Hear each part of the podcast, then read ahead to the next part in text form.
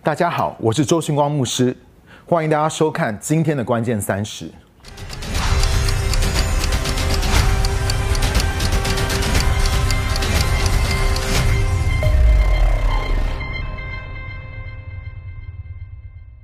今天呢，让我们从一段经文的里面来探讨关于我们内心的主权这个主题。马太福音第十九章十六节，有一个人前来见耶稣，说：“老师，我要做什么善事才可以得着永生？”耶稣告诉了他一些的诫命。他说：“耶稣啊，我都遵守了。”第二十一节到二十二节，耶稣对他说：“如果你想要完全，就去变卖你所有的，分给穷人，你就必定。”有财宝在天上，而且你要来跟从我。那青年听见这话，就忧忧愁愁的走了。原来他的财产很多。二十三节到二十四节，耶稣对门徒说：“我实在告诉你们，有钱的人是很难进天国的。我要告诉你们，骆驼穿过针眼，比有钱人进神的国还容易呢。”马可福音第十章二十四节讲得更清楚，门徒都稀奇他的话。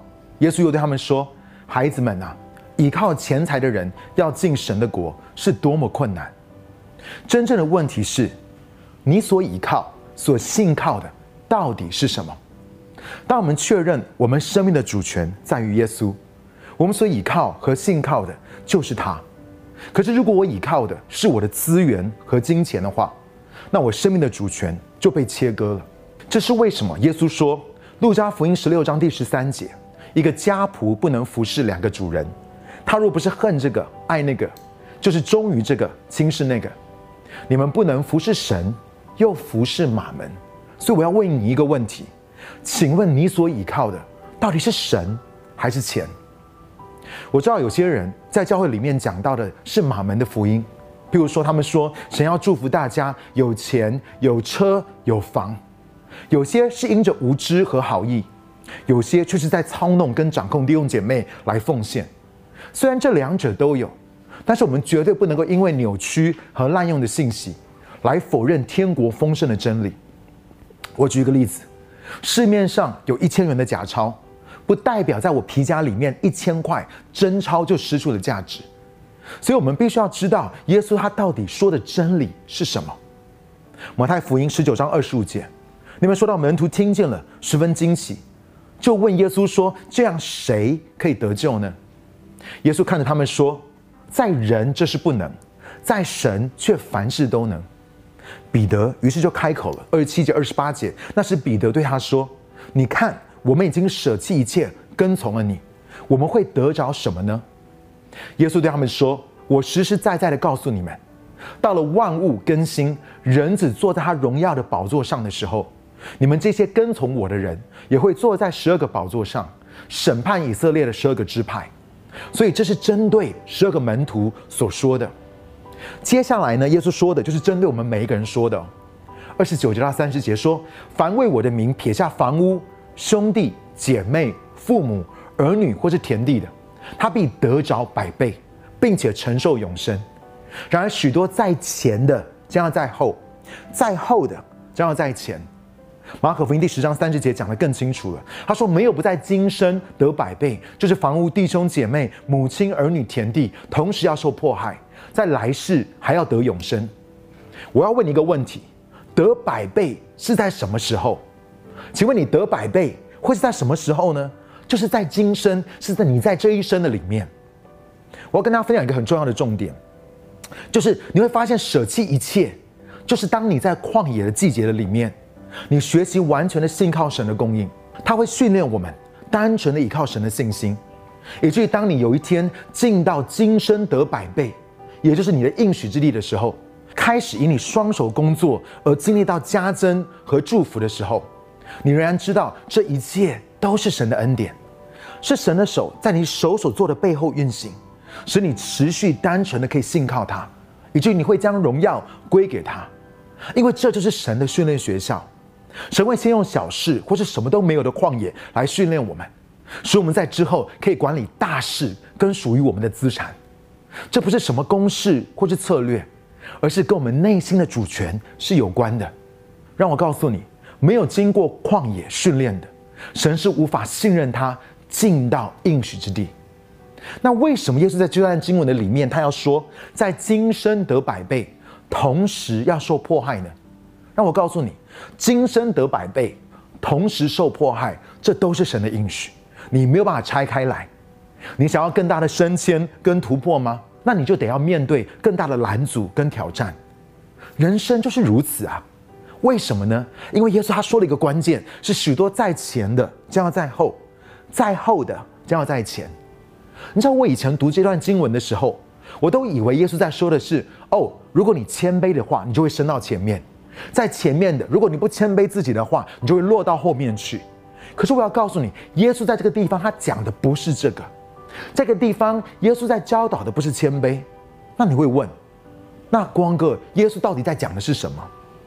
耶稣他就继续说了，我来念给大家听。马太福音第二十章第一节到第七节说，天国就是那段经文在前要在后的那段经文。接下来耶稣说什么？天国好像一个家主，清早出去雇请工人到他的葡萄园工作。他和工人讲定了一天的工钱是一个硬币，然后派他们到葡萄园去。大约九点钟，也就是过了三个小时，他又出去，看见还有人闲站在街市上，就对他们说：“你们也到葡萄园来吧，我会给你们合理的工钱。”他们就去了。约在正午十二点和下午三点钟的时候，他又出去，也是这样做。下午五点钟左右，他再出去，看见还有人站着。你们为什么整天站在这里不去做工？他们回答：“没有人用我们。”他说：“你们也到葡萄园来吧。”你要知道，这个故事呢，是一个大约十二个小时的班。最早进来的人大概是早上六点，然后做到傍晚的六点。第八节。你们说到到了黄昏，原主对管工说：“把工人叫来，给他们工钱，从最后的开始到最先来的。”你会发现这段经文超怪的。这个葡萄园有人工作了十二个小时，有人工作了九个小时，有人工作了六个小时、三个小时，还有是最后一个小时才进来的人。主人叫所有的人一字排开，从最后来的人开始付他们工钱。为什么呢？因为如果他是从最先来的人开始付的话，他们拿到钱了就会感恩的先回家。这个主人他故意不要这么做，他要最先来的工作十二个小时的人站在那里看，看他是怎么给最晚来的人。所以第九节，那些下午五点钟才开始做工的人来了，每一个人都领到一个硬币。OK，如果你是最先来的人的话，你看到这个状况，你会怎么样想？哇，最晚的人都拿到一个硬币嘞，我们至少应该要拿到五个硬币或者十个硬币吧。第十节，最先做工的人也来了，以为会多得一点，但每一个人也是领到一个硬币。首先，我要澄清，这个比喻不是关乎你永恒的奖赏，因为在永恒的里面，你的奖赏是根据你在地上每一个顺服耶稣的行动，你为着永恒所牺牲奉献。你所撒的种子，是金银宝石存到永远的建造，还是草木禾秸经过火的试炼就被烧光了？你要知道，我们这一生为耶稣所做的，都会有永恒的奖赏，绝对不是每一个人都只领到一个银币。所以这里讲的不是永恒的奖赏，而是讲到你和我的这一生，因为神他在寻找那些他可以信任今生得百倍的人，神必须要去按嫉妒。羡慕和公平的扭。当我们只被公平合理的对待的时候，但是别人却是被极度的恩典对待的时候，神要看我们能不能够与别人所经历的突破跟恩典欢庆。我们这一生，我们永远都会有合理的工资，或是经历到极度的恩典。神一定会确保我们最少会得到合理的工资。他会怎么做呢？就是你得到合理工资的季节。可是你最好的朋友，你最好的弟兄姐妹，却经历到极度的恩典，然后神他就要你站在那里看，就像是主人叫你看着那些只进来一个小时的人，给了他们一整天的工资，难道这不是极度的恩典吗？你在大太阳底下辛苦工作了十二个小时，以为若是他们拿到一千，那我至少应该要拿到五千吧？主人却说：“No，你也拿一千。”让我告诉你。我很喜欢公平公正。看电影的时候，喜欢最终坏人都得到报应，好人一定要有好福。如果不是这样演的话，我看完就会很不爽。公平正义才爽嘛！但是耶稣说，这天国的比喻却是非常的冒犯我，他完全颠覆了我所认为的公平跟尊荣。如果最晚来的拿到一千，嘿，那我至少该拿五千吧。但是神却让我看见，我是否在看到别人经历到极度恩典的时刻。我要再次提醒，我们每一个人永恒的奖赏，永远都是根据我们顺服神而做了什么。但是今生的奖赏只有两种，一种是合理的工资，另外一种就是极度的恩典。神让我看到别人经历到极度恩典的时候，他也在观察我是否能够承担之后他所要给我的提升和突破。十一节到第十五节，他们领到之后就埋怨家主说：“我们整天在烈日之下劳苦，这些后来的人，他们只工作了一个小时，你却给他们跟我们一样的工钱。”家主回答他们当中的一个说：“朋友，我并没有亏待你，你我不是讲定了一个银币吗？拿你的工钱走吧，我给那后来的和给你的一样，是我的主意。”难道我不可以照着自己的主意用我的财物吗？还是因为我仁慈你就嫉妒呢？你知道“嫉妒”这个字在英文的里面，它的意思是：难道你的眼睛就邪恶了吗？在这里，神要显明我们自以为是的公平。当我们错误的理解别人所经历到的祝福跟恩典，神说我们就是眼光扭曲，我们是眼睛邪恶。你要知道，当神把我们放在这样的状况的当中。他不是要羞辱我们，或是定我们的罪，而是要让我们看出我们内心深处的状态得以显明出来，以至于当我们这些内心的状态显明出来的时候，神就可以来修剪我们。只要我们愿意承认跟离弃，神是会修剪，他会医治恢复我们的，因为神在寻找那些他可以信任、今生得百倍的人。若是我没有办法忍受，或者我看不惯别人得到的祝福的话，我也没有办法忍受得百倍祝福的时候，我可能会面对到的逼迫和攻击。耶稣说：“你想要经历到天国的丰盛吗？那就让我先来颠覆你所认为的公平和尊荣。你觉得我不公平吗？你觉得你所付出的不被尊荣、不被看重吗？嘿，我就是故意要来测试你的心，让我先来确认你生命的主权，谁才是你财务的主？”我能不能够照着我的主意跟智慧来分配财富？我能够按照我的想法来给予所谓合理的工资或是极度的恩典吗？还是当我这样做的时候，你会被冒犯，你会生气、苦读、怨恨，因为你觉得太不公平了。你会开始跟别人比较，很爱计较，嫉妒别人的得胜、突破和丰盛。你会去羡慕别人，使你开始看人跟看神的眼光开始变得扭曲，还是？你会与喜乐的人同乐，你会真心的为你的弟兄姐妹，他们经历到百倍的祝福的时候而开心。你会成为一个神可以在财务上面可以信任的人吗？你知道我想要跟你分享我的见证，我全职服侍神二十多年，神真的是有丰盛的恩典。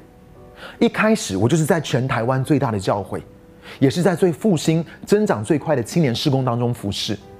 过去我们所办的特会和营会都是最大最多人的，但是神在这几年的当中，却在这方面来光照我。